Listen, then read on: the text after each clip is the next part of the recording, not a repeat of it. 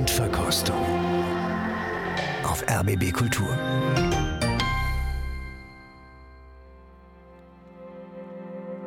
Herzlich willkommen, ich bin Christian Tätig und begrüße Sie zu einer neuen Ausgabe. Das Klavierkonzert von Robert Schumann soll uns in den nächsten zwei Stunden hier beschäftigen. Und in Anbetracht des Beginns ist es, glaube ich, nicht zu viel behauptet, wenn ich sage, da stürzen wir uns jetzt hinein. Musik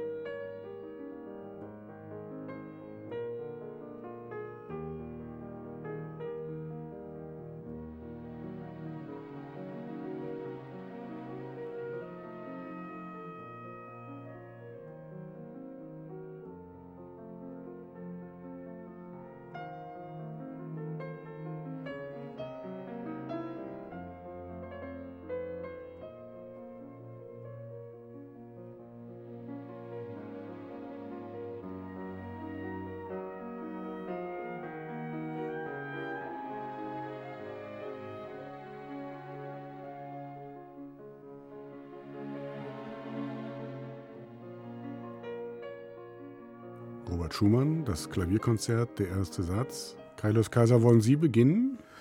Ja, warum nicht? Ähm, der Dirigent, soll ich was sagen über die Interpretation? Gibt gleich zu viel Stoff am Ende, am Anfang und danach nimmt das Orchester zu sehr zurück.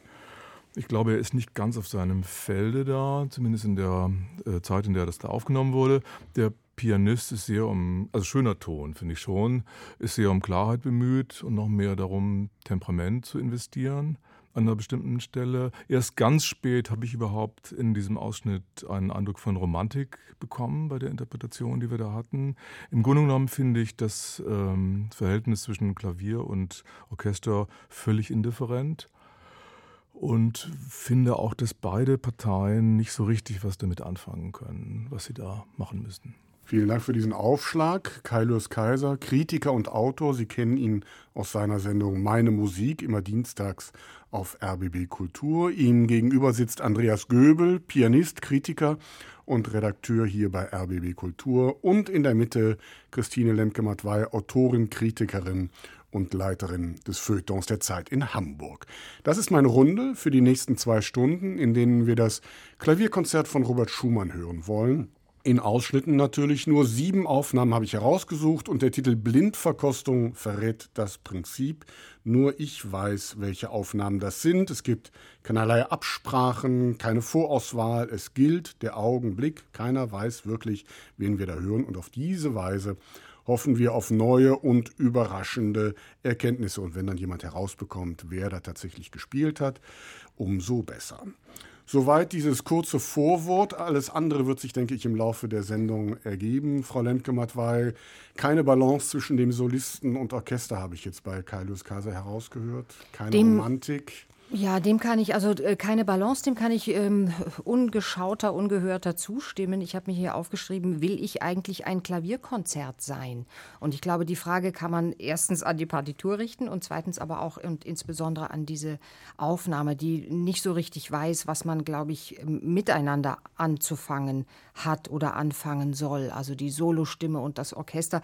Ich finde, man hört trotzdem zu. Also ich finde vor allen Dingen ähm, der Solist oder die Solistin ähm, scheint etwas zu sagen zu haben und ihr oder ihm folge ich durchaus gern, aber es wird ein, es treten so kleine Irritationsmomente ein, glaube ich, aus dieser Disbalance äh, zwischen Solo und Orchester und insofern weiß man nicht so genau, auf welchem Pfad man sich beim Zuhören mhm. eigentlich befindet. Ich würde nicht sagen, dass es äh, jeder Romantik entbehrt, diese Aufnahme. Im Gegenteil, ich fand gerade so durch diese Temporückungen, die doch sehr, sehr ohrenfällig waren, versucht man, glaube ich, zumindest sowas wie eine, eine, einen romantischen Ton, ein Timbre, so eine, eine Innerlichkeit zu, zu evozieren. Ob die dann so glaubhaft ist, mhm. weiß ich nicht. Und so richtig zueinander findet man äh, qua Noten auch eigentlich erst ähm, da in diesem großen Tutti vor Ende des, ähm, am Ende des Ausschnitts, den wir jetzt gerade gehört haben. Andreas Göbel, an Ihrer leicht gekräuselten Stirn erkenne ich, dass auch Sie nicht glücklich sind mit dieser Aufnahme. Ja, ich kann da schwer was mit anfangen, weil das so in Ansätzen bleibt. Es klingt gar nicht schlecht, das Orchester hat einen absoluten Schönklang, aber ähm, auch jetzt nicht den Ambitus, äh, groß da etwas zu interpretieren. Die Temporückungen sind mir auch aufgefallen. Ja, kann man sagen, in Ordnung. Schumann hat das, äh, den ersten Satz ja zunächst als eigenständige Fantasie für Klavier und Orchester äh, gedacht und auch fertig komponiert. Aber auch diese Aufgabe ist hier eigentlich nicht gelöst. Das Unsentimentale, äh, was ich höre, gefällt mir eigentlich ganz gut, weil man das Konzert ja oft sehr verzärtelt äh, hört und äh, da so, auch so ein bisschen gegen diesen Klischeetypus Schumann zu äh, arbeiten, dieses etwas selbstgefällige, selbstgenügsame, was ja in vielen seiner Werke drinsteckt, äh, mag ich eigentlich sehr. Aber ich habe auch so das Gefühl, die waren nicht ganz so bei sich. Das ist nicht deren Paradestück, weder äh, vom Dirigenten noch vom Solisten. Wo ich das Gefühl hatte, dass der Pianist ganz bei sich war, war dann, als dieser Andante-Teil kam, da äh, meine ich, einen wunderbaren Chopin-Interpreten mhm. zu hören. Also das als Chopin-Nocturne äh, zu nehmen, äh, ob das jetzt bei Schumann so passend ist, eine andere Sache. Aber da hatte ich das Gefühl, da ist er ganz bei sich. Wir nähern uns mit dem, was Andreas Göbel gesagt hat. Wen haben wir denn da gehört? Naja, Chopin ist ja eine ganz, äh, Ganz heiße heiße Spur. Also ich glaube auch, wir haben es natürlich mit einem großen Solisten hier zu tun. Ja. Und ich glaube, dem wird hier, dann, hier ein Teppich ausgerollt. Ja. Der Dirigent weiß nicht so recht, wohin mit sich. Mhm. Und denkt, na wer weiß, vielleicht kommen wir ja irgendwo an. Also eigentlich müsste der Dirigent es aber wissen, wohin mit sich, oder? Also wenn ich jetzt mal auf Christian Zimmermann äh, tippe Ja, und ein heimisches Orchester, die Berliner Philharmoniker unter Karajan, 81. Ja, aber Zimmermann, vom Anschlag her ist der das nicht. Erstens würde ich das auch Mhm. sagen. Also nicht dunkel genug. Ja. Und, und äh, diese, diese, diese Klarheit ist auch ein bisschen so dagegen äh, äh, arbeiten, gegen diesen Romantiktypus. Und ich meine, wenn das dann gleichzeitig äh, schon die Bestätigung, äh, Sie sagten, Herr Dietrich, wir nähern uns äh, in, in Sachen Chopin-Interpret, wenn wir Zimmermann äh, ausschließen und alle anderen, die es natürlich auch gespielt haben, also Martha Agerich würde ich ja ausschließen, das ist Naja. auf keinen Fall gewesen, oder auch Sviatoslav Richter, dann bleibt doch eigentlich nur in der Kombination, wenn man auch guckt beim Dirigenten, der müsste es eigentlich wissen, dann kann es doch nur die Kombi Polini-Abado gewesen sein. Das würde ich auch sagen. Also die Himmelsrichtung stimmt. War das nicht sogar Karl Leister? Ich weiß nicht. es ist nicht nur die Himmelsrichtung, sondern ähm, es ist die richtige Lösung. Das war 1990 entstanden, also 30 Jahre alt, diese Aufnahme, Maurizio Polini mit Abado und den Philharmonikern. Und jetzt werde ich eben so ein bisschen stutzig, wenn, wenn Sie eingangs gesagt haben, so die Balance stimmt nicht. Das ist doch eine große Künstlerfreundschaft, die beiden. Die müssten das doch Ja. zusammen hinkriegen. zwischen Abado und Polini, aber nicht zwischen Abado und dem Orchester zu dem damaligen Zeitpunkt. Ja, und auch dieses Schumann-Klavierkonzert. Ich meine, Polini hat auch viel Schumann gespielt, äh, das ist ganz klar. Aber bei dem Konzert, das wird bei denen nicht ganz in der Auslage gelegen haben. Das ist nicht wie wenn die jetzt einen Beethoven-Klavierkonzertzyklus zusammen gemacht haben. Also wenn ich mich recht entsinne, erschien das äh, Konzert gemeinsam mit dem Schönberg-Konzert. Ich will nicht sagen als ähm, Gruß aus der Küche für Schönberg, aber doch äh, so, dass man sagen wollte, Schumann der Moderne damit sagen wollte. Und so klingt es auch ein bisschen. Und das war sozusagen der Wirkungszweck der Sache. Also so zwei, wenn man zwei intellektuelle Italiener nimmt und ihnen Schumann vorsetzt, dann klingt es ungefähr so, wie wir das gerade gehört haben. Das ist doch ein schönes Schlusswort zu dieser Aufnahme. Und auch ein, ein guter Auftakt. aber ungerecht gegenüber Arturo Benedetti Michelangeli. Ja, ja, natürlich. Wir warten ab, ob er noch kommt. Wir hören noch einmal Robert Schumann, den ersten Satz aus dem Klavierkonzert in A-Moll. Und gleich will ich wieder von Ihnen wissen, wen wir hier hören.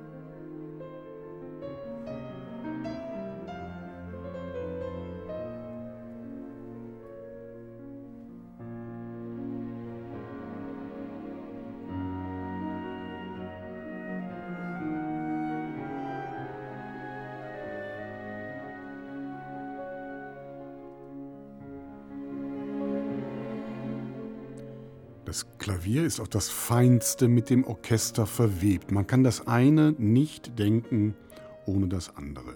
So notiert sich das Clara Schumann und bringt es damit auf den Punkt, Klavier und Orchester stehen sich nicht mehr gegenüber, sondern alles greift ineinander, alles aus einem Guss. Damit wird das Klavierkonzert von Robert Schumann A-Moll Opus 54 zum Prototyp des sogenannten romantischen Konzerts. Die Entstehungsgeschichte ist verwickelt und eine Freude für jeden Musikwissenschaftler. Geplant war zunächst nur eine große Fantasie für Klavier und Orchester. Die wird Schumann aber bei seinen Verlegern nicht los. Es folgen Umarbeitungen, zwei ergänzende neue Sätze, neue Übergänge und vieles mehr.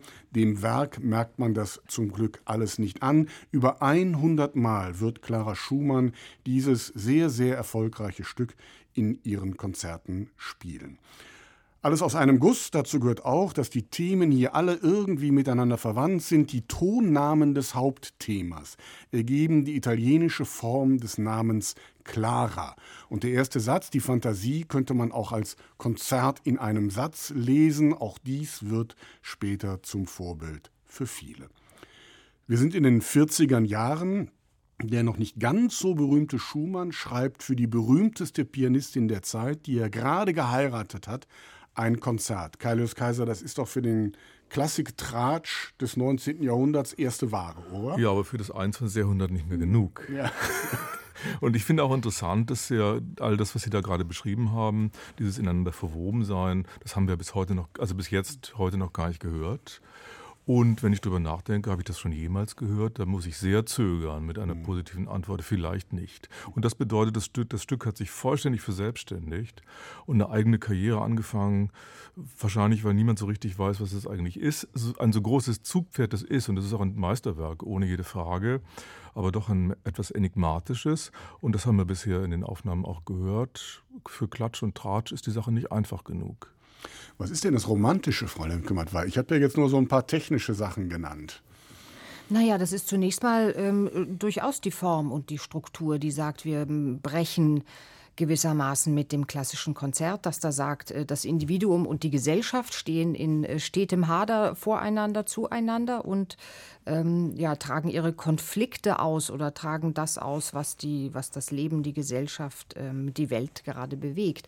Das ist hier schon auch so, würde ich denken. Es ist nur sehr viel mehr ins Innere oder in so eine Innerlichkeit gewendet. Und mit der, glaube ich, tun wir uns wahnsinnig schwer. Und hat sich auch die mhm. Musikwelt und die Rezeptionsgeschichte eigentlich meistens schwer getan. Also es gibt, glaube ich, ähm, ich hatte mal, die habe ich jetzt leider zu Hause nicht mehr gefunden, so eine große Box mit Aufnahmen, wirklich wahnsinnig rauschenden, kruspelnden historischen Aufnahmen von Schülerinnen von Clara Schumann.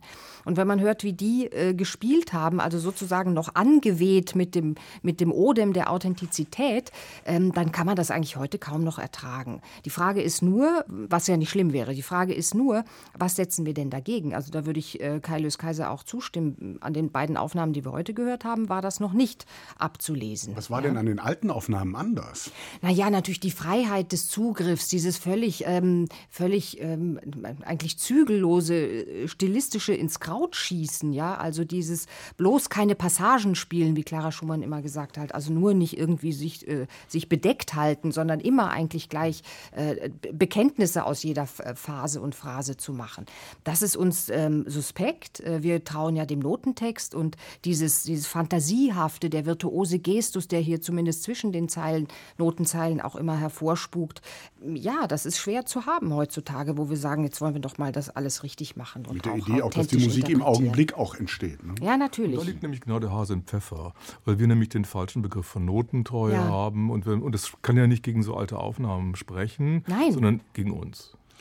Ich nehme das mit der Notentreue nochmal mit, Andreas Göbel. Deshalb an Sie. Frage an den Pianisten. Stichwort Notentreue. Ist das schwer zu spielen?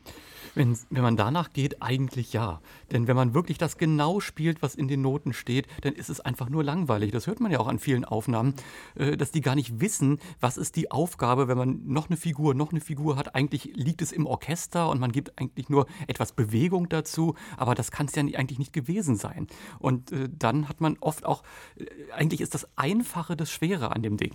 Den letzten Satz, so dieses Perpetuum mobile, das, das kann man üben und das rauscht auch ganz gut durch. Äh, wer keine Idee hat, nimmt das Tempo halt ein bisschen schneller, das geht dann schon. Aber der erste Satz, eben diese Fantasie, da ist die Schwierigkeit schon der allererste Beginn wenn man nicht so vom 3-Meter-Brett runterpurzeln will, äh, muss man sich ja da schon was überlegen. Das wird ja dann eben auch nochmal aufgenommen. Und dann diese nocturnartige Stelle, man hat eine Melodie und eine Begleitung. Und genau äh, das, was Christine Lemke-Matwei angedeutet hat, äh, komponiert Schumann ja hier schon rein. Schumann will ja keine Gleichmäßigkeit, sondern mal ist dann diese Begleitung auch eine Septole und ähm, niemand kommt da auf die Idee zu sagen, so jetzt muss ich in der äh, gleichen Zeit, in der ich sonst sechs Noten spiele, sieben Noten spielen, als wenn es jetzt zeitgenössische Musik wäre, sondern äh, das will alles so fließen, es will eine Beseeltheit haben und äh, äh es will so alles ineinander gehen. Man muss um die Sache wissen, gerade bei Robert Schumann ja, und äh, das macht es eben so schwer, weil man alles das, was dazugehört, was die Zeit mit sich bringt, in einer Interpretation eigentlich kaum unterbringen kann. Also der Notentext eher eine italienische Ampel, sprich ein Vorschlag. ähm, wie war das denn hier gelöst, Herr Göbel? Ja, in der Aufnahme, die wir es war ein Versuch. Sagen wir es mal so. Das ist ja schon ein Todesurteil. der ähm, Interpret scheint mir diese Gegensätze äh, zu spüren, dieses äh, nach vorne drängen, eben auch Klavier und Orchester, wenngleich eben nicht mehr im äh, klassisch virtuosen äh, Sinne. Ähm, aber äh, die Ergebnisse funktionieren überhaupt nicht. Die Rubati sind willkürlich. Immer will der was machen, aber was der macht, äh, führt er nicht zu Ende. Es, es verleppert ganz furchtbar. Es wird sentimental, es zerläuft. Und dieser langsame Teil, das ist ein Andante. Und äh, wenn der dann so äh, verleppert, äh, es klang fast so schlimm wie äh, Richard Kleidermann. Und äh, das darf nun überhaupt nicht sein. Es, es, liegt ja auch daran, vom Orchester kam überhaupt äh, kein Impuls. So der, der erste wirkliche große Tutti-Teil, das war so ein Schunkel-Zwischenspiel. Also ich will wirklich wenigstens dem Pianisten zugutehalten, dass er meinte, etwas machen zu müssen, aber ähm, das ist hier vollkommen daneben gegangen. Aber irgendwie schmelzt es so weg. Äh, Kaius Kaiser also auch nicht zufrieden. Also so böse Aufnahme. würde ich damit nicht sagen. Ich würde auch den Versuch daran honorieren, also der Versuch, ein bisschen freier umzugehen. Nicht so frei wie die Schülerin von Clara Schumann offensichtlich, aber das wollen wir auch nicht mehr angeblich. Aber doch äh, würde ich das vielleicht nicht so. Ich, ich muss sagen, ich höre auch hier einen Chopin-Interpreten irgendwie durch. Ähm, für die großen Chopin-Interpreten von früher, also sagen wir mal so Arau oder auch Kempf, der sehr schön Chopin mhm. spielte, ist mir das aber zu unsouverän und zu weltverloren und zu verträumt. Also da sind wir, glaube ich, dann wieder zu, in, in, zur alten Zeit. Das ist wahrscheinlich ein jüngerer Pianist. Aber, mhm. aber irgendwie mhm. Warten wir nochmal auf Frau Lemke-Matwei. Jetzt auch vielleicht mal im Gegensatz zu dieser Polini-Aufnahme war das doch schon deutlich romantischer, oder? Naja, aber nur in einem sehr, ähm, sehr äußeren Sinne. Mhm. Also, oder, oder man hat die Rollen verteilt. Man hat gesagt, das Orchester macht jetzt ein bisschen mehr Zug und ein bisschen mehr Krawall und ist auch, äh, geht nach vorne. Und ähm, der Pianist, wenn er seine Solostellen hat, darf so ganz in sich versinken und sich verlieren. Das, das ist äh, spätestens bei der zweiten Stelle, wo das so ist, äh, einfach auch langweilig. Also es neigt mehr in die Extreme als Polini mhm. und, und Abado. Aber wie gesagt, doch ähm, am Ende sehr äußerlich. Man hat immer das Gefühl, wenn das Orchester dann wieder sich so ein bisschen warm gelaufen hat, dann versucht es den Solisten wieder aus seiner Kummerecke zu ziehen. ich glaube, davon handelt dieses Stück eigentlich nicht. Das ist aber auch eine Auftragsarbeit für das Orchester. Ne? Die machen da auch ja, ja. ihren Dienst. Ja, ja. Wen haben wir denn da gehört? Wer traut sich nach vorne? Doch ein älterer, oder wie? Ja, was ist in dem, was ist heutzutage? Was ist alt? Ja, das ist schon alt. gar nichts mehr. Also eine alte Aufnahme würde ich sagen, ist es Ganz nicht. alt das hat man gehört. Nein, ähm, keine alte Aufnahme. Wenn man jetzt hört, also auch Chopin-Interpret, ähm, dann kann man sicherlich eine ganze Menge Namen ausschließen, weil die das so nicht gespielt hätten. Ich würde sagen, weder Argerich noch Zimmermann mhm. noch Pariah ja. noch Maria Joao Pires ähm, und wohl auch nicht so ganz Jung. Bei Jung hatten Sie ein bisschen geknurrt, Herr Deti, also wird das nicht stimmen. Meinen Sie die Aufnahme oder den Pianisten? Den Pianisten. Den Pianisten. Ich meine den Pianisten. Der Pianisten ist zum Zeitpunkt der Aufnahme noch keine 50. Ist das also, jung? Blutjung. die Aufnahme wiederum ist so jung, dass man versucht ist, sie fast schon aktuell zu nennen. Jetzt schauen Sie in Ihre Listen und vergleichen die Jahreszahlen. Also eine neue Aufnahme. Eine neue mit Aufnahme einem mit einem Pianisten. äh, mittelalten Mittelalten Pianisten, Pianisten, ja. der Chopin spielt. Okay. So, Sie schauen jetzt in Ihre Listen. Jetzt wäre es natürlich. Was heißt aktuelle so, Aufnahme? was heißt aktuelle Aufnahme? Ja. 2015 oder sowas. Kissin. 2015 war Martin Stadtfeld. Nein, der, Nee, nee. Gut, oder Jan Liszewski wäre auch. ja, Ja, an den würde ich denken. ja, der ist es aber nicht. Der ist es nicht, dann sowas ähnliches, ja. Sowas ähnliches würde ich auch nicht sagen. Okay. Ich meine, wenn wir nochmal zum Chopin-Interpreten zurückgehen, äh, bleibt mh, da eigentlich nur noch Jewgeni Kissin, aber die Aufnahme ist auch schon 15 Jahre alt. aber für uns ist es ja neu. Also es würde vom Orchester passen, weil von Colin Davis kommt ja immer nur eher so Durchschnittsware. Dann will ich Sie nicht länger quälen und lösen. Ja, es ist die Kissin-Aufnahme mit dem London Symphony Orchestra unter Colin Davis und mit aktuell meine ich, dass so in den letzten 8, 9, 10, 12 Jahren so viele Aufnahmen dann doch wieder nicht entstanden sind, sodass wir das schon fast als frische Ware bezeichnen müssen. Ja Mensch, Jewgeni Kissin. Wer hätte das gedacht? Aber auch immer mal wieder krisenhaft. Es ging immer hin und her. Tolle Aufnahmen, auch äh, sehr gute Schumann-Solo-Aufnahmen. Aber, Aber doch ähm, per se so immer ein wenig, äh, wie soll ich sagen, autistisch unterwegs. Und das, hört man hier ja auch. Ja. Das hörte man ja auch. Ja. ja. Ja gut, dann lassen wir das mal bis hierhin so stehen und hoffen jetzt, dass wir jetzt mit der dritten und letzten Aufnahme des ersten Satzes endlich einen Treffer landen.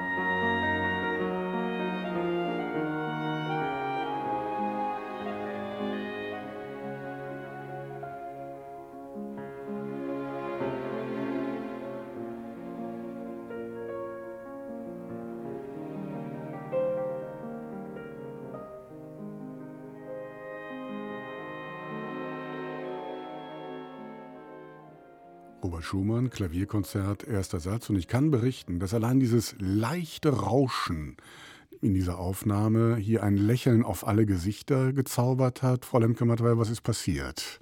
Ja, das Rauschen ist es natürlich nicht. Nehmen Sie das Rauschen weg und es bleibt ähm, allemal genug übrig, würde ich denken. Ähm, zum ersten Mal im, im heutigen Kontext des Schumann-Konzertes ähm, wirklich Musik, würde ich sagen, wirklich Rede, ähm, Gegenrede, sowas wie Dialog miteinander, ähm, wechselseitig die Führung übernehmen, sie aber auch dann wieder aus der Hand geben, in einem Vertrauen aufeinander, eine riesenhafte Selbstverständlichkeit im Umgang mit, mit der Partitur. Und ich habe zwei Dinge ebenfalls zum ersten Mal heute gehört, nämlich einerseits sowas wie was für Schumann vor allen Dingen später dann ja sehr typisch wird, sowas wie eine psychische Labilität, also dieses nicht nur als romantische Verspieltheit auslegen, dieses fantasiehafte, nicht so genau wissende, irrlichternde, sondern auch als eine so eine innere Instabilität, das hört man hier, finde ich. Ich habe Humor zum ersten Mal gehört, also die Launenhaftigkeit, die dann auch mal über sich selbst ähm, äh, zu lachen vermag, offenbar, so fast bis hin zu so, so koboldhaften kleinen Details. Und ich habe aber auch sowas gehört wie eine sehr viel stärkere Rückbindung noch an das klassische Ideal. Es ist die sehr es ist die männlichste Aufnahme, die wir heute gehört haben, die die noch am ehesten so irgendwie äh, Beethoven erinnert. So, möchte dagegen jemand noch etwas Na, sagen? hoffentlich Keine nicht. Kaiser- Ja, jetzt erst recht. Naja, also das mit dem Geben und Nehmen, das würde ich vielleicht nicht mitmachen, weil ich finde, das Orchester war eigentlich streckenweise inexistent hier. Natürlich tolle Selbstverständlichkeit bei dem Pianisten. Das war das, was ich vorhin meinte mit der Souveränität der Alten. So einen haben wir hier, ja. Das ist irgendwie so jemand wie Serkin oder Anda oder Backhaus oder was weiß ich, offenbar 60er Jahre. Natürlich zu dem Preis, bei allem, was ich da zustimmen würde, dass das tatsächlich wie ein sechstes Beethoven-Konzert klingt. Andreas Göbel. Das habe ich ein bisschen anders gehört. Eben auch gerade, ähm, ich würde das jetzt nicht so gegen Beethoven absetzen, sondern eher gegen die virtuosen Konzerte, die vorher geschrieben wurden. Also Hummel, Moscheles, Field, äh, bis zum gewissen Grad auch Chopin. Und ähm, da ist es dann schon, diese Innerlichkeit habe ich schon gehört. Denn Innerlichkeit bedeutet ja nicht, dass man äh, in sich hineinkriecht und da kommt dann nichts mehr raus, sondern äh, in diesem Wissen um ein äh, Piano, einen kleineren Raum, dann doch eine ganze Welt zeichnen. Das habe ich hier schon gehört. Es war eine Beseeltheit, es war auch eine Freiheit da, die war natürlich aus dem Notentext genommen, aber im Zweifel dann doch dafür entschieden, wie machen wir gemeinsam Musik. Nehmen wir mal das Andante. Ich habe hier zum ersten Mal gehört, das ist ein Klaviertrio, Klavier, Flöte, Klarinette. Und äh, da war überhaupt nicht die Frage begleiten oder wer geht nach vorne, sondern das war immer mal unterschiedlich. Ähm, und äh, auch das Orchester habe ich deutlich besser gehört, gerade in den Übergängen. Äh, die Überleitung zum Andante war vorbereitet, da konnte man sich richtig draufsetzen. Auch äh, die Tutti-Elemente, die hatten auch so dieses Hymnische, was äh, äh, kurz anklingt. Also ähm, da muss offensichtlich jemand am Dirigentenpult auch gewusst haben, äh, was er da macht. Wäre das denn ein Nachteil, wenn es ein sechstes Beethoven-Klavierkonzert wäre? Nee, aber es wäre falsch. nicht, nicht, nicht, nicht romantisch genug sozusagen. Das wäre natürlich ein großer Vorteil.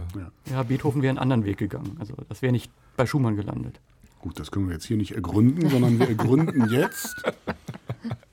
Wen haben wir denn da gehört? Naja, schon was Großes, Altes. Vielleicht auch noch ein bisschen älter als 60er Jahre, bin mir da nicht sicher. So weit würde ich nicht gehen. So weit würden sie nicht gehen. Okay. Also 60er. Mhm, Also 60er, dann Benedetti Michelangelo kann es nicht gewesen Nein. sein. Ja, warum nicht? Na, der wäre glitzeriger, glitzernder, ein heller, bisschen selbstverliebt. glamouröser auch. Von daher würde ich auch Andi Fischer ausschließen. Rudolf Ja. Serkin auch nicht. Der hätte nicht dieses, was dann doch wieder dieses schöne Legato-Spiel gehabt. Mhm. Also ich meine, Kalius Kasa hat den ja schon angesprochen. Gesa Ander wäre für mich so diese Mischung aus äh, wunderbarem Anschlag, einer gewissen Romantik, die aber nicht zu weit geht. Und dann wäre auch Raphael Kubelik am Pult. Das wäre auch nochmal der andere Punkt, weil äh, Kubelik ist ja jemand, der auch wirklich mit dem Orchester was gemacht hat. Das habe ich hier gehört. Aber waren das denn die Berliner Philharmoniker? Die Aufnahme wäre es ja dann. Ja, Der Klarinette nach nicht unbedingt. Naja, das, das waren Sirenenton, Klarinette und oh, oh, also äh, das war die Aufnahmequalität.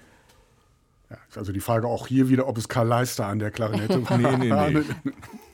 Sie haben alle recht mit dem, was Sie sagen. Das war 1963 entstanden. Der ungarische Pianist Gesa Anda mit den Berliner Philharmonikern unter Raphael Kubelik. Gesa Anda, kennt ihn heute noch jemand? 100 Jahre dieses Jahr. Mhm. Der hatte ein ausgeprägt klassisches Selbstverständnis. Der war eigentlich der Bartok-Spezialist, aber ich habe ja. mir gerade kürzlich erzählen lassen, dass bei dem Gesa Ander Wettbewerb, den es noch gibt in der Schweiz, der ist sehr bedeutend, nur Klassiker zugelassen werden, waren erst in diesem Jahr erstmals überhaupt Bartok. Den mochte der gar nicht. Das ist ja ein Skandal. Obwohl Gesa Ander sehr gut Bartok gespielt ja. hat. Ja, ja. Dreimal haben wir nun den ersten Satz gehört in drei verschiedenen Aufnahmen und es ergeht die Frage, welche von den dreien denn nun die beste war, welche Aufnahme wir in der nächsten Runde beim zweiten Satz noch einmal hören wollen. Maurizio Polini, Jewgeni Kissin oder Gesa Anda. Und nach allem, was Sie bisher gesagt haben, bin ich zumindest mal für Gesa Anda. ja, Alfer Nicken Ergöbel auch Gesa Anda. Mir bleibt nichts anderes übrig. Also folgt der zweite Satz, Intermezzo überschrieben, mehr ist es auch nicht, trotzdem wunderschön.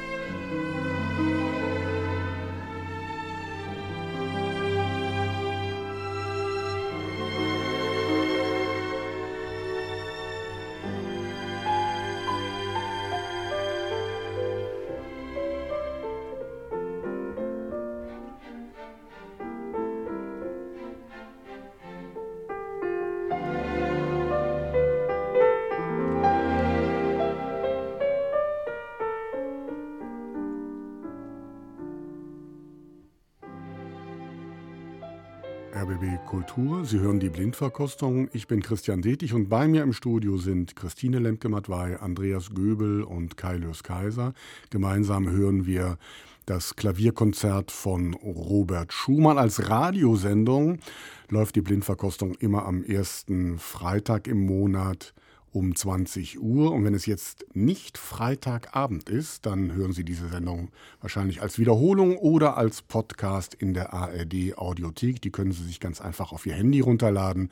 Und da finden Sie auch noch viele, viele andere Ausgaben dieser schönen Sendung. Robert Schumann, Andreas Göbel, was haben Sie gehört in diesem zweiten Satz? Ja, sehr viel Behaglichkeit, würde ich sagen. Das war das knisternde Kaminfeuer und das will was bedeuten bei der schlechten Aufnahmequalität, die wir hier, ähm, ich behaupte mal, wieder hatten. Ähm, was mir vom Klavier wieder sehr viel Spaß gemacht war, es war präsent, es war, ja, sie hat gesagt, Intermezzo. Ähm, äh, mehr ist es nicht, doch hier war es mehr. Es war nicht nur das dazwischen, sondern Intermezzo eher im Sinne von, wie es dann auch in Richtung Johannes Brahms weitergegangen ist, äh, wie er das auch äh, verstanden hat. Das ist ja bei Schumann hier schon angelegt. Wie hier der Pianist mit der Freiheit umgeht, das hat mir so gut gefallen, weil es geht aus dem Notentext hervor. Das beginnt, da steht Portato, wird so gespielt. Beim nächsten Mal kommt Staccato, spielt er auch so. Dann aber wirft er das auf den Haufen, über den Haufen. Wenn er wieder Staccato spielt, ist das so ein, ja, gerade mal Non-Legato. Und das eben zu überlegen, was bietet mir der Notentext? Wie muss ich auch selber nochmal dran gehen, damit ich eben nicht vier, fünf oder sechs Mal äh, das wirklich gleich spiele? Das hat mir sehr, sehr gut gefallen. Ist das der romantische Ton, Christine Nimmknapp? So ein bisschen schon. Der hm. romantische Ton von früher ist es auf jeden Fall. Ich glaube, wir haben es wieder mit der Gesa Ander Aufnahme zu tun. Natürlich sehr, ähm, sehr gefühlvoll, sehr, sehr liedhaft, sehr sicher im Gestus wiederum. Ich musste denken an das, was Andreas Göbel vorhin gesagt hat, dass die Schwierigkeit eigentlich im, im Einfachen liegt, in der Einfachheit. Und das ist hier, glaube ich, bei dem Satz ohnehin gegeben. Ähm, aber das ist total nicht nur gefühlt, sondern auch gefüllt. Also da, das ist, da, da, ist, da könnte auch eine große Leere ausbrechen und eine große Ratlosigkeit. Das ist hier nicht so. Vielleicht ist so der Pinsel generell auch so vom Orchester her so ein bisschen sehr breit. Also das ist schon sehr ja. ähm, eine große, äh, große Leinwand, die da bemalt wird. Vielleicht sogar vom Pianisten auch. Mhm. Ich meine, dieses Wort Behaglichkeit wäre mir nicht eingefallen, aber es stimmt. Es wird, und das wäre natürlich eigentlich nicht richtig. Nicht? Also, meine Schumann ist nicht behaglich, es tut mir leid.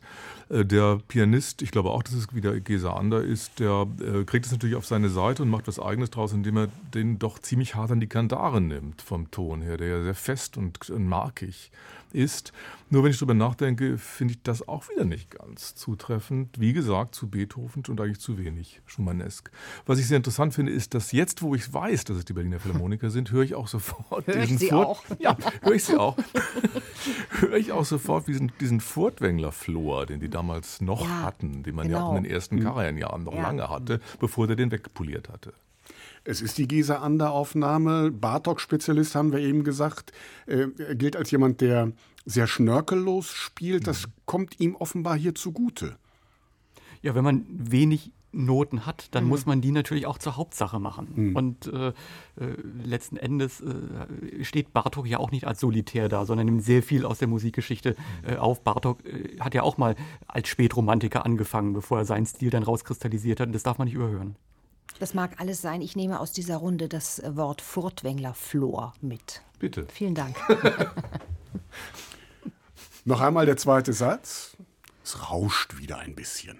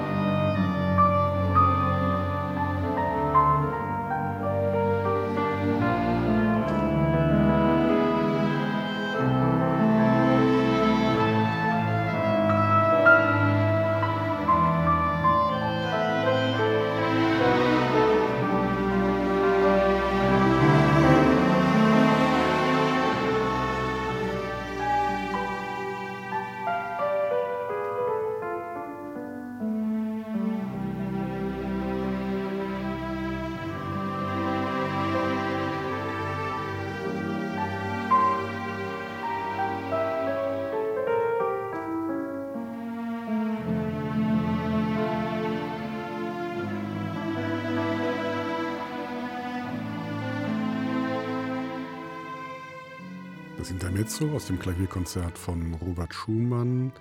Kai Kaiser, Christine Lemke-Matwei hat eben gesagt, Rauschen allein gilt nicht. Was haben Sie denn hier jetzt gehört? Ich habe gehört, dass es doch allein gilt, das Rauschen. da rauscht es nämlich noch mehr und sofort ist mein Behagen noch größer.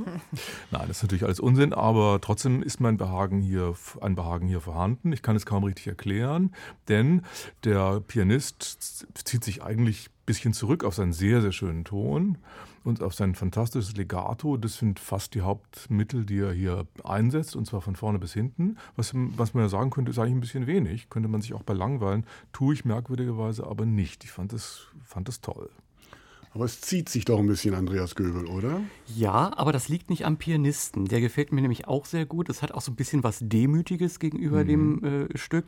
Und man merkt hier, wie Schumann äh, komponiert, das Fragmentarische. Denn es ist ja merkwürdig, Schumann hat unglaublich viele Lieder geschrieben, vieles klingt in seinen Werken auch liedhaft, aber so richtig im Kopf behält man es nicht, weil die Themen dann doch so aus äh, Fragmenten konstruiert sind. Und genau das greift der Pianist auf. Es sind eher so Einwürfe. Äh, er bringt was, dann hat er das gesagt, dann kann er sich auch gleich wieder zurückziehen. Und das ist hier genau richtig. Was mir nicht gefallen hat, äh, war das Orchester, denn das, was hier eigentlich als einzige Melodie in dem Satz, äh, in den Shelley auftaucht, äh, das ist so aufgedonnert und eher im Sinne von pauschal. Die anderen Instrumente kommen zu, ähm, ich höre dann nur noch äh, so einen ziemlichen Brei. Der Klang an sich funktioniert. Also es würde eher in die Richtung gehen, äh, wie Kaius Kaiser vorhin gesagt hat, äh, äh Furtwängler Flor äh, dann später von Karajan wegpoliert. Also hier höre ich, hier höre ich eher ein poliertes Orchester schon. Und äh, das scheint mir für den Charakter dieses Satzes überhaupt nicht gut zu passen. Können wir das jetzt mal aus dieser früher war alles besser Ecke ein wenig herausholen, Frau Warum? Also ich hatte zunächst den Eindruck, ich höre ein ganz anderes Stück. Ähm, das hat mit dem Intermezzo, was wir zuvor gehört haben, in der Gesa-Ander-Aufnahme nahezu gar nichts zu tun. Ähm, natürlich ähm, bedachter, so im ganzen Gestus, vorsichtiger, leiser auch, zumindest was den Solisten oder die Solistin betrifft. Insgesamt so abgeklärter und aufgeklärter, also ein so apollinischer und nicht so dieses dionysische Wühlen in irgendwelchen Innerlichkeiten. Ähm, das wird dann aber doch ziemlich konterkariert, so für mein Gefühl, durch das Orchester in erster Linie, was wie Seife klingt. Also was, was einfach irgendwie so eine Pauschalität an den Tag legt, die das dann äh, doch sehr zerstört, weil der Solist braucht ein Gegenüber Gegenüber und er braucht ein, ein tiefengestaffeltes Gegenüber von der, vom, von der musikalischen Oberfläche her. Und in dem Moment, in dem das nicht funktioniert, klingt es dann alles irgendwie so ein bisschen schal und seltsam. Wen haben wir denn da gehört? Also die Beiträge der 50er Jahre zu diesem hm. Konzert sind nicht so reichhaltig. Nee. Nee. Ich glaube, dass vielleicht Lipatti in den 50er waren oder ganz späte 40er, aber Lipatti ist es nicht, weil da fange ich sofort an zu weinen. noch mehr gerauscht, Und das nicht passiert, ich. ja. Ähm, Clara Haskell spielt männlicher, würde ich sagen. Ja. Ähm, also könnte es fast nur Gieseking sein. Oder wen habe ich vergessen? Würde bei der Aufnahme vom Orchester auch passen. Also Karian mhm. mit Philharmonia, das könnte genauso geklungen haben. Würde zu diesem polierten Klang ja, passen. Absolut. Und ja, auch zu diesen Markenartikelhaften sozusagen, weil das waren ja erste Studio-Markenartikel. Und Gieseking natürlich als einer der, der Lord Siegelbewahrer dieses Konzertes, mhm. zumindest in den frühen Jahren. Das war die älteste Aufnahme, die wir heute mit dem Schumann Klavierkonzert hören, 1953 in London entstanden. Das war der große alte ja, Walter Gieseking, das Philharmonia Orchester unter Herbert von Karajan. Seltsam eigentlich, wenn man doch immer sagt, der junge Karajan, das sei so ein, ähm, der sei so besonders toller Heißsporn und so wie Sergio äh, Celibidache. Ja, haben wir ja, den so Satz hier auch gehört, da ist, da ja, kann man nicht viel ist ein wenig untypisch machen. vielleicht, ja, aber trotzdem so dieser Orchesterklang war schaurig. Und Gieseking ist natürlich ein toller Vertreter eigentlich der der superdeutschen Pianistenschule. Also ja, aber doch eigentlich französisches Repertoire, oder? Da ja. habe ich den abgelegt. Ja, aber äh, man muss das hier so ein bisschen französisch spielen, äh, im Sinne von äh, nicht so viel eigene äh, Rubati machen, sondern erstmal das nehmen Clarté und das war's hier mhm. und das passt hier sehr gut. Und äh, Giesekings Geheimnis war ja Legato ohne Pedal. Mhm. Das geht immer. Mhm. Wunderbar. Ich stelle nur fest, wir haben hier schon zwei Schumann-Interpreten gehört, bei denen das eigentlich nicht das spezielle Fach ist, sondern einmal Ander aus der Bartok-Ecke und einmal jetzt Gieseking eher aus dem französischen Repertoire. Ich bin mal gespannt, wie das beim nächsten Pianisten ist. Vielleicht ist es ja mal eine Frau. Da lassen wir uns jetzt mal überraschen.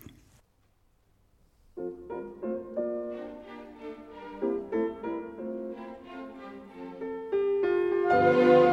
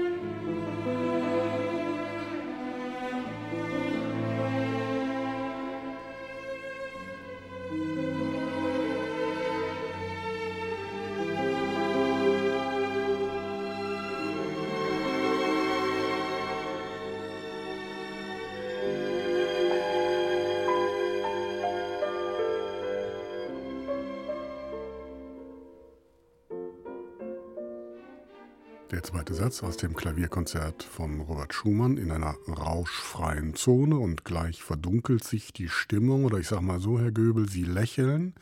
Das heißt normalerweise nichts Gutes. Er riecht den Braten schon. Ja, ich bin ein bisschen äh, entsetzt und verzweifelt. Nun gibt es von diesem Konzert ja so viele Aufnahmen und irgendwie jeder hat es mal irgendwie gemacht und da bekommen wir sowas vor. Ja, das ja. Aber gut, ähm, müssen, wir jetzt, müssen wir jetzt durch. Es war ein Liter Weichspüler für eine einzige Wäsche. Ähm, das geht ja alles vom Orchester aus Mordsrubato. Wenn ich sagen würde, das ist übers Ziel hinausgeschossen, ähm, ja, das wäre eine Verharmlosung. Äh, das Orchester steht irgendwie alleine, das, äh, der Dirigent reißt das an sich und macht einen Hollywood-Schmalzfetzen äh, draus. Wie eine nicht nur B, sondern C-Liebesszene, die da mit Filmmusik untermalt werden muss. So klingt das hier. Da hat der Pianist erstens keine Chance. Also er kann da nur irgendwie versuchen mitzukommen. Die sind ja noch nicht mal übereinander, aber das würde wahrscheinlich keiner schaffen, diese Robati im Klavier mitzugehen. Dann ist es aber am Beginn, wo der Pianist ja noch selber was machen kann, äh, genau das Gegenteil. Es ist putzig, artig, es hoppelt so ein bisschen vor sich hin. Es ist sicherlich gut geübt, klingt aber leider auch so, brav aufgesagt. Ähm, also in beiden Extremfällen ist es eigentlich nur unfreiwillig komisch. Frau Lemke-Matwei. Ja, ich kann das, ähm, kann leider auch nur in dieses Horn stoßen. Es hat eine, äh, gerade natürlich im Gegensatz zu den beiden rauschenden Aufnahmen, die wir vorher gehört haben, doch eine, einen hohen Grad an einer Verkünsteltheit und die aber nicht weiß, wohin sie will und was sie eigentlich will. Ähm, ich finde auch an einigen Stellen wird die Kitsch-Grenze deutlich überschritten. Das ist das, was Andreas Göbel gerade so mit Hollywood und, und Filmmusik meinte. Schade. Schon wieder irgendwie ein völlig anderes Stück, aber eins, was mich jetzt überhaupt nicht interessiert hat. Ehrenrettung Kaius Kaiser? Nee, nee, nee auch ein ziemlich substanzloser Klavierton. Man muss natürlich sagen, äh, wenn jemand das Orchester so behandelt, hat man keine andere Wahl, als so einfach mal so ein Kringel, immer wieder so Kringel zu malen, wo man eine Chance kriegt. Aber das ist so eine Palüm-Palüm-Version von äh, diesem Konzert, also doch durchaus eine Karikatur. Ich denke mir, es ist klar, wer das ist. Ähm, und zwar das, schon vom Orchester her, weil, es, weil der Dirigent, wenn ich das richtig sehe, immer so nach dem Motto dirigierte. Also der hat sich so in sich zusammen äh, auf expressive Weise fallen lassen. Das wäre dann Leonard Bernstein. Den, der, das wäre mein Verdacht hier. Und dann wäre es Justus Franz. Ja, Genau so ist es. Eine schlimme Wahl, kann ich da nur sagen. Ja, ich habe gedacht, ich mache mal Vorsicht Falle. Ich mache mal ernst. ja, genau. Sie hätten es ja auch toll finden können, dann hätten wir ja eine spannende Diskussion gehabt. Aber, Meinen Sie das ehrlich? Ja, natürlich. So, so heißt die Sendung, Blindverkostung. Ja, wir wissen ja vorher nicht, was wir hören. Vorsicht, Falle ist aber ein Vorabendformat. Darf ich mal in die, Runde die, die, die Sendung heißt Blindverkostung, nicht Geschmacksverirrung. Äh, darf ich mal in die Runde fragen, war Justus Franz jemals ein wirklich seriöser, ernstzunehmender Pianist? Naja, diese Mozart-Aufnahmen mit Eschenbach sind ja. wenigstens irgendwie okay. Die mit Helmut Schmidt, ja. Wir wollen nicht in die Interna gehen hier. Ja. Gut. Gut, so viel dazu. Das war der Prüfstein und wir kommen wieder zurück, Herr Göbel, zum eigentlichen Titel der Sendung, nämlich Blindverkostung. Dreimal haben wir jetzt den zweiten Satz gehört und wir wählen jetzt, ich verkürze das mal, um die Qual für Herrn Göbel nicht zu verlängern, Gesa Ander oder Walter Gieseking. Wer kommt weiter? Also hätten wir es nur mit den Pianisten jeweils zu tun, würde mich äh, Gieseking jetzt, glaube ich, mehr reizen, um zu hören, wie er mhm. ähm, äh, okay. den dritten Satz spielt. Ja. Bei den Orchestern bin ich mir nicht sicher. Karian will ich eigentlich nicht nochmal. Also ich wäre eindeutig für Gieseking. Ja. Übrigens war Karajan kein schlechter Dirigent dieses Konzertes in der Lipatti-Aufnahme, die wir jetzt nicht gehört haben. Die wir auch noch nicht gehört haben. Herr Göbel, Walter Gieseking, Sie tun sich noch schwer. Das, das, das ist jetzt wirklich schwer. Ich würde dann mal vom Klavierpart ausgehen und äh, hoffen, dass äh, Herbert von Karajan tatsächlich dann ein bisschen mehr äh, echten Schwung reinbringt. Also mich würde interessieren, wie Walter Gieseking jetzt mit dem letzten Satz zurechtkommt. Gut, dann sind wir uns einig, Sie sind sich einig, folgt der dritte Satz. Und weil der zweite und dritte Satz hier recht schwungvoll und schnell ineinander übergehen, sind wir noch einmal kurz am Ende des Intermezzo.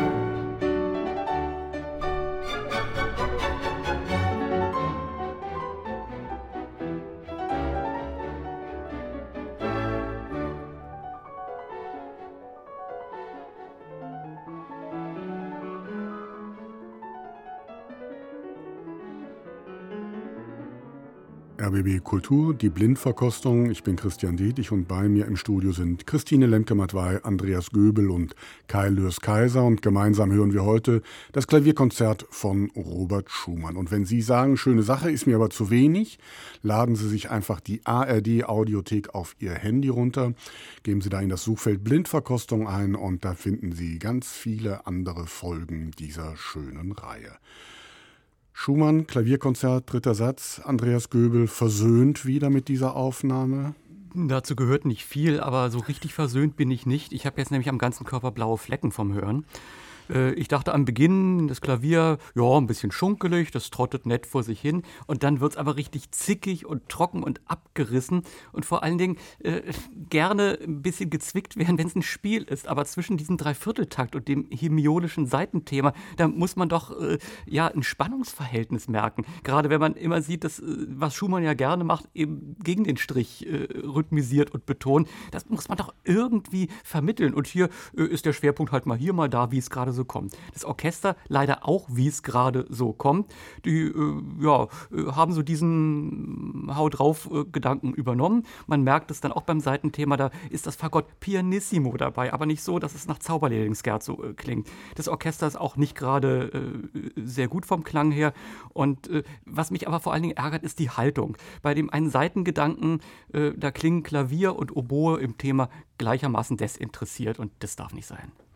Schlechte Stimmung bei Andreas Göbel, Teilius Kaiser. Wie sieht es bei Ihnen nicht umsonst Hemiol. Mal kriegt man. Ja, war nochmal ein anderes Stück irgendwie. Ne? Haben wir noch nicht, also passt auch mit dem, was wir vorher gehört haben, überhaupt irgendwie nicht zusammen. Würde man sich vielleicht fragen, wie das da geklungen hat in dieser Interpretation. Also dieses Butzenscheibenhafte und Ziselierte ist natürlich ein bisschen sehr pittoresk und Hoffmannesk, aber es geht irgendwie doch, schießt an der Sache vorbei. Obwohl, wenn man es Hoffmannesk interpretieren will, kann man auch denken, naja, vielleicht ist es genau so vor dieser Vorlage zu sehen. Ähm, ich muss aber sagen, dass ich den Pianisten toll, also mir gefällt es. Ähm, ich glaube auch, dass ich weiß, wer es ist, weil der hat einen mehr seltsamen Personalstil, der zwar nicht genau passt hier, aber der hat so ausreißerische Mittelstimmen und es ist, finde ich, toll artikulierender ähm, Peter was, was Pianist, Sie denn, dem ich sozusagen ist? immer gerne zuhöre und der mich immer dadurch überrascht, weil ich finde, das macht dann Sinn. Also ich habe den Eindruck, es könnte dieser äh, polnische, äh, kanadisch-polnische Jan Liszewski äh, sein. Das ist jedenfalls mein Verdacht. Der spielt, Chopin spielt da genauso, muss man zu seinem Nachteil sagen, aber er spielt immerhin anders als andere. Welchen Verdacht haben Sie, Frau Lemke-Matwei? Noch anders, keinen. anders zu spielen als andere, finde ich schon mal ein steiles Kriterium. Ich weiß, ich habe jetzt nicht so ein, so ein, wie meistens keinen konkreten Verdacht. Mir hat so grundsätzlich das etwas hellere Licht in diesem Satz per se erstmal gefallen muss ich sagen, weil man kann den ja schon auch verwechseln mit irgendeiner so zu groß geratenen Pranke und einem ähm, zu früh stattfindenden Elefantenkonzert. Das ist hier nicht der Fall. Aber ich muss Andreas Göbel auch beipflichten, dieses Unvermittelte, was bei Schumann ja als unvermittelt komponiert wurde da muss man, dazu muss man sich irgendwie verhalten. Also entweder ich mache es, schlage wirklich einen äh, radikalen Haken und lasse es unvermittelt stehen, dann brauche ich aber einen Spannungsmoment dazwischen, oder ich bemühe mich um eine Art Übergang. Und hier ist es weder noch. Und das lässt einen regelmäßig so ein bisschen an die Wand laufen beim Hören. Und das macht es ungemütlich. Und was mich auch gestört hat über je länger, je mehr, ist so eine Wortwörtlichkeit in den Noten. Also es wird dann doch wirklich jede einzelne Note gespielt. Es wird nicht die, der Bewegung nachgegangen, sondern es wird be sich bemüht um so, ein, um so einen Detailismus. Und der, der hat mich dann gestört, weil man merkt zwar die pianistische Souveränität, glaube ich, ähm, die merkt man sehr stark, aber um die geht es eigentlich nicht so sehr. Jan Lisietzky als Verdacht liegt, Andreas Göbel, was sagen Sie? Könnte ich mitgehen. Ähm der ist mir das erste Mal so richtig aufgefallen, als er eingesprungen ist. Ich glaube, für Mario Pariah war das äh, im, Konzerthaus. Und mit, mit Beethoven, äh, da hatte ich so das Gefühl, äh, ja, Riesentalent. Äh, auch vom Anschlag her ähm, was Eigenes, würde ich Kaius Kaiser auch recht geben, aber eben noch nicht da, äh, wo man schon mal guten Gewissens so ein erstes äh, Ergebnis an die Leute bringen kann halte ich für möglich. Also würde mich vom Orchester auch nicht überraschen. Mhm. Antonio Papano mit sinfonischen Werken ist ja immer kein so großer Grund zur Freude. Jan, Jan Lisiecki, polnische Eltern, in Kanada geboren, war 20 Jahre alt, als er diese Aufnahme hier gemacht hat. Das Orchester dell'Accademia Nazionale di Santa Cecilia haben wir gehört unter Antonio Papano. Lisetsky gilt so ein bisschen als Durchstarter im Moment, oder? Täusche ich mich? Also ich finde, dass der immer besser ist, als ich erwarte. Das ist ein Schönling, ja, ein Teenie-Schwarm, wo, wo ich eigentlich misstrauisch werde und wo ich doppelt hinhöre, wenn ich es dann doch plötzlich erstaunlich finde. Also diese Beethoven-Konzerte letztes Jahr oder wann das war, ähm, das war nicht uninteressant. Mhm. Also jetzt nicht so, dass es einen so aus allen. Sesseln mhm. rupft, aber... Ja, aber immerhin. Aber da haben wir schon andere Pianisten hier in der Sendung gehabt. Darf gerne weiterarbeiten. Noch einmal der dritte Satz aus dem Schumann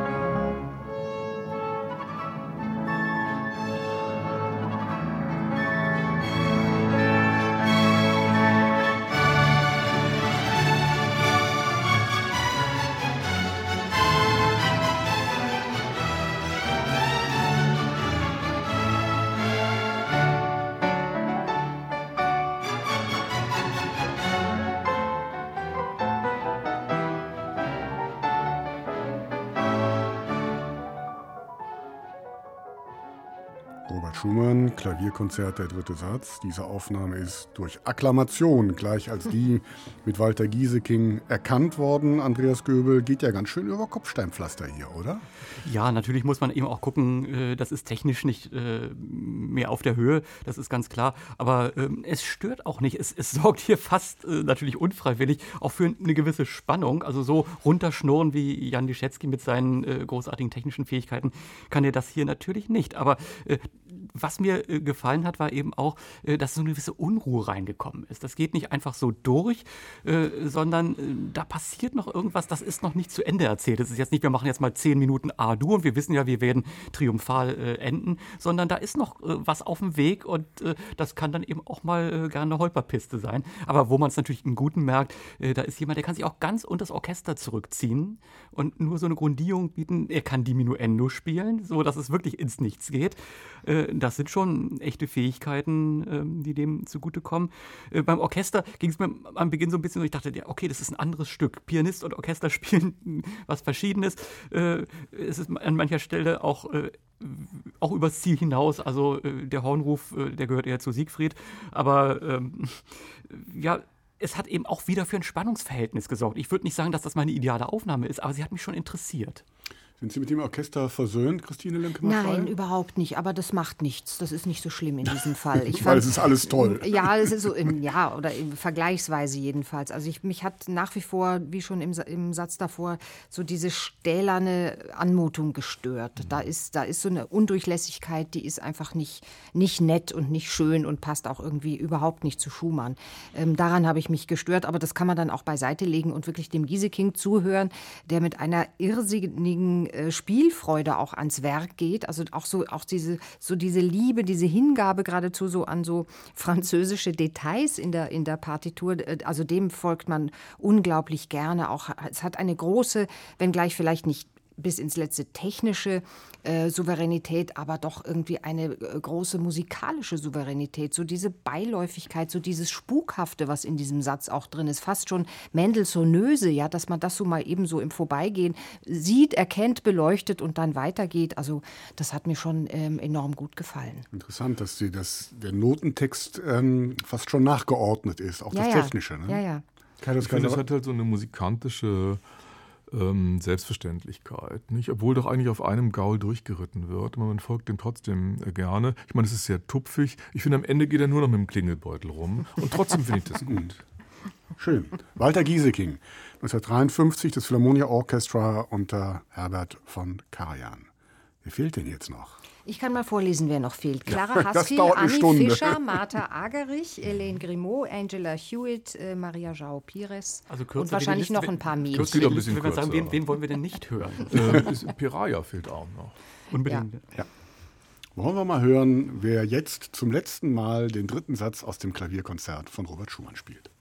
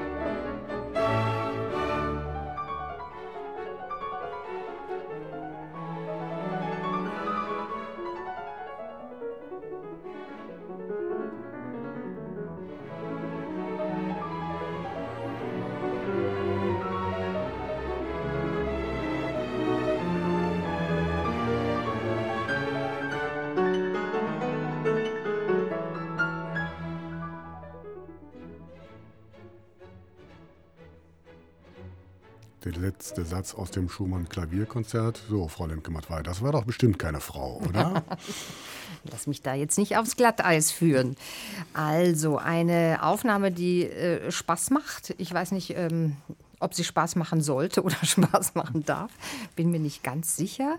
Ähm, man hört hier, oder vielleicht haben wir uns oder ich mich jetzt auch inzwischen so gut eingehört in dieses Konzert, man hört, was für eine geniale Musik das eigentlich ist, also wie, wie genial das ähm, gemacht, hat, gemacht ist in ihren Details. Von der Orchesterbehandlung her würde ich sagen, das Gegenteil von so einer hochgezüchteten Combo wie unter Karajan. Also da spießen so einzelne Bettfedern doch aus der Matratze, so nach Lust Lust und Laune. Das macht irgendwie Freude. Ich weiß nicht, ob es so gemeint ist, aber man hört so das Machartliche. Und das, finde ich, ist dann auf eine vielleicht unerwartete Weise durchaus Schumannesk. Und was ich auch gehört habe, ist, wir erinnern uns in diesem dritten Satz doch einerseits an, ähm, ans Romantische und andererseits ähm, an unsere Tradition, nämlich wir kommen durchaus aus dem klassischen Konzert und wir gehen hin zu den virtuosen Konzerten. Und diese, diese Gelenk, diese Scharnierstelle, die finde ich, kriegt man hier sehr schön serviert. Kaius Kaiser, was haben Sie gehört? Also ich finde interessant, dass man die romantischen Anteile des Konzertes eigentlich gar nicht findet. Das, ich meine es jetzt zunächst mal neutral. Ich meine, Schumann war mit jeder Faser ein Lyriker, würde ich sagen. Und das höre ich überhaupt nicht. Ist, er war ein äh, Albumkomponist. Das höre ich eigentlich auch nicht. Dafür ist es jetzt viel zu stringent. Ähm, es gibt noch ein Kriterium des, der Romantik, nämlich einen gewissen Subjektivismus. Den höre ich hier noch am ehesten, allerdings in der Persönlichkeitsstärke des Pianisten oder der Pianistin, die natürlich oder der natürlich keine Wünsche offen lässt. Das ist natürlich schon fantastisch gemacht. Fantastisch, Andreas Göbel. Ja, was das Klavieristische betrifft, auf jeden Fall. Also ich greife das Stichwort von Christine Lemke-Mattwey auf Spaß. Und ich würde sagen, wenn man das so spielen kann, wie man es hier spielen kann, dann darf man das auch so spielen. Ich würde mal sagen, Martha darf das. Ja, genau. Das ist einfach die Tigertatze. Äh, und sie hat aber eben auch diese Anschlagskultur, wo sie sich auch leisten kann, auch mal, ja, äh, mal einen Kilometer weiter zu fliegen. Aber das ist eben dynamisch unberechenbar. Es ist dann aber auch wieder so spielerisch. Und ich habe hier tatsächlich äh, nochmal äh, gehört, dieses Gefummel, was sich da takt Takte lang hinzieht. Dieser Satz hat ja fast 1000 Takte. Ähm, und immer ist das irgendwie in irgendwelchen Figuren, dass man nur vermuten kann, ja, das hat Robert Schumann so komponiert, weil Clara zu ihm gesagt hat, man ein bisschen Virtuosität will ich bitte doch auch mal in diesem Klavierkonzert haben. Aber hier füllt sie das aus. Und das äh, äh ist so, ist so eine Freude, weil äh, das eben auch durch sie durchgegangen ist. Es gibt ja auch die nachdenklichen Momente. Und es gibt auch die Momente, wo sie dann auch mal ganz überraschend äh, zurückzieht. Also man merkt ja, dass es auch gestalterisch großartig ist. Was ich leider zum Orchester sagen muss, Rostropowitsch war ein begnadeter Cellist, aber leider kein begnadeter Dirigent. Hört man hier wieder. Und das Washingtoner Orchester ähm, ist wirklich kein Spitzenensemble. Das war ein bisschen Klumpfuß und die Hörner würde ich auch ganz zum Üben schicken, aber schwamm drüber. Aber das ist, glaube ich, die einzige Studioaufnahme der Argerich von diesem Konzert, wenn ich es richtig sehe. Von daher ist die Sache klar. Nicht so schnell. Aha. Moment, würde ich auch. Oder? Andreas Köbel, Sie haben eben Martha gesagt. Damit meinten Sie Martha Agerich. Ähm, so und Sie, Sie, woran um Himmels Willen erkennen Sie sie? es ist das, was über einen beschreibbaren Anschlag hinausgeht. Äh, das ist eine Pianistin, die hat alles. Die hat alles aber auch gleichzeitig verfügbar. Die kann von einem von Bruchteil einer Sekunde äh, zu lang und dann sofort wieder das lyrischste Pianissimo spielen.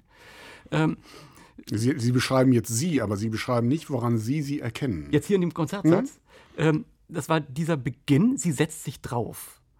Und äh, sie, sie, äh, aber, aber sie, sie macht das, äh, es geht ja gar nicht anders. Man muss ja da wirklich genau auf die Eins gehen, um es später nicht mehr zu machen. Und dann muss man aber, äh, da hat man bei Walter Gieseking gemerkt, wo er technisch dran gescheitert ist, das ist ja auch ein bisschen tricky. Aber das in einer Art zu spielen, sie kann es bei Chopin, aber sie spielt hier kein Chopin, sondern es hat trotzdem Gewicht. Aber ein Gewicht, das auch wieder äh, so einen Millimeter über dem Boden schwebt. Und das ist so ein Alleinstellungsmerkmal. Also diese, dieses gleichzeitige, äh, die Eleganz, die Brillanz, aber auch das Fundament. Und das macht ihr bis heute kaum jemand nach.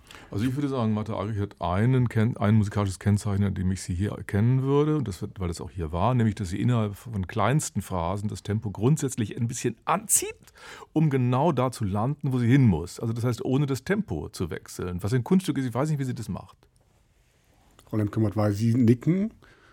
Also das, das, hört sich in meinen Ohren alles ganz, ähm, ganz einleuchtend an. Ja, es stimmt ja auch alles. Natürlich, ich wollte es nur in diesem Fall noch mal etwas genauer wissen. Das war Martha Agerich mit dem National Symphony Orchestra aus Washington unter der Leitung von Mstislav Rostopowitsch.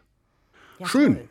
Damit sind wir an ein Ende gekommen. Sieben verschiedene Aufnahmen mit dem Klavierkonzert von Robert Schumann haben wir gehört und es gilt nun zu beraten, festzulegen, welche von diesen sieben die beste war, welche Aufnahme wir zum Schluss noch einmal hören wollen. Und während Sie sich sammeln, lasse ich die Aufnahmen aus den letzten gut anderthalb Stunden noch einmal im Schnelldurchlauf vorbeiziehen. Jan Lisetzky war heute die jüngste Aufnahme, dann Maurizio Polini und Jewgeni Kissin, ich sage mal aus der jüngeren Vergangenheit. Justus Franz als Kitsch von ihnen sauber entlarvt. Martha Agerich haben wir gehört und dann die beiden Aufnahmen, die beiden älteren Aufnahmen, Gesa Ander aus den 60ern und Walter Gieseking aus den 50er Jahren. Welche Aufnahme, welchen Interpreten, Interpretin wollen wir zum Schluss noch einmal hören? Was hören wir denn noch? Wir einmal? hören den ersten Satz noch einmal. Die Zeit mit Blick mhm. auf die Uhr haben wir, mhm. hätten wir. Ich glaube, ich will nur feststellen, wir waren bei keinem Orchester richtig begeistert, ja. was natürlich auch im Werk liegt. Ne? Damit fängt es mal an. Deshalb habe ich geschickterweise nur die Interpreten mhm, vorgelesen. Ja, danke. Also ich würde sagen La Mama Marta. La Marta war da trifft das Orchesterargument aber umso mehr zu. Aber bei den meisten oder fast ja, allen trifft ja, ja, insofern zu, ist es auch wieder kein Argument. Das stimmt. Und unter Karian bringt es auch nicht. Nein. Nein. Martha Agerich liegt sozusagen. Herr Andreas Göbel. Ja, dann tue ich noch Eben den Briefbeschwerer drauf, damit sie liegen bleibt. dann brauche ich Sie, Fräulein Kümmert, war ja gar Nein, ich wäre auch für, für Martha, auch ähm, weil wir vorhin doch von, ähm, von äh, Tratsch und Klatsch äh, die Rede war, kann ich nur die Anekdote vielleicht an den Schluss noch stellen, dass Robert und Clara Schumann mal auf Konzertreise waren. Also sie war auf Konzertreise, ich meine in St. Petersburg und ich meine mit seinem Konzert und es gab hinterher einen Empfang und ähm, er stand so ein bisschen im Hintergrund und wurde von jemandem gefragt, und haben Sie auch etwas mit Musik zu tun?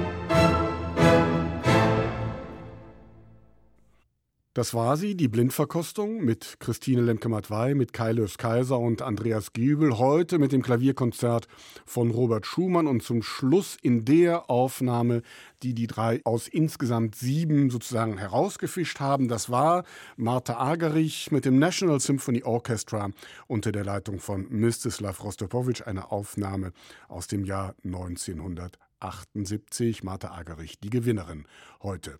Damit Dank noch einmal an die drei, an meine Runde. Ich bin Christian Detig und verabschiede mich für jetzt. Alles zum Nachhören in der ARD Audiothek. Den Weg dahin finden Sie. Bis zum nächsten Mal.